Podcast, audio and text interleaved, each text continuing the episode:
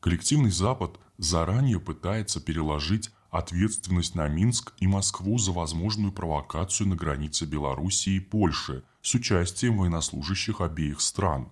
Весьма показательно, что в статье американского агентства виновники вероятного обострения уже назначены. Это Белоруссия и стоящая за ней Россия. Именно они могут якобы пойти на эскалацию конфликта, и именно нашу страну Запад должен убедить не повышать ставки. Но такая позиция не выдерживает критики – Вина за нынешний иммиграционный кризис целиком лежит на коллективном Западе, включая Европейский Союз. Это коалиции США и их союзников из Старого Света, включая поляков, посеяли хаос на Большом Ближнем Востоке, свергнув светские режимы в Ираке и Ливии, поддержав террористов в Сирии, разбомбив Афганистан и затем бросив его жителей на произвол судьбы – эта Европа, открыв границы, долгое время обещала приют беженцам. Это европейцы теперь подняли ставки, сняв с себя всякую ответственность за свои поступки и обещания. Сейчас Блумберг пугает мир шальной пулей, даже не уточняя, в какую именно сторону она полетит. Красноречивое признание и знакомый почерк.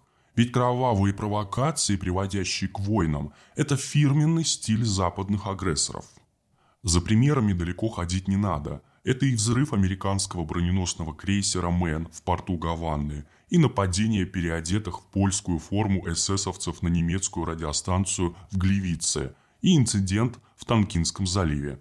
Шлейф сомнений до сих пор тянется из-за терактами 11 сентября 2001 года в США.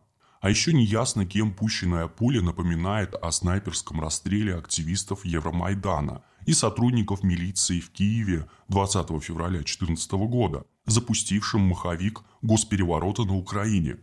Вот и на этот раз коллективный Запад вполне способен устроить на польско-белорусской границе провокацию с далеко идущими последствиями.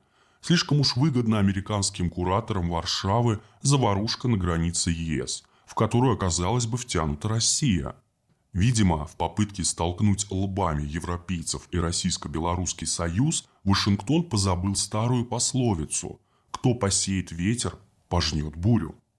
Именно этому учит нас история.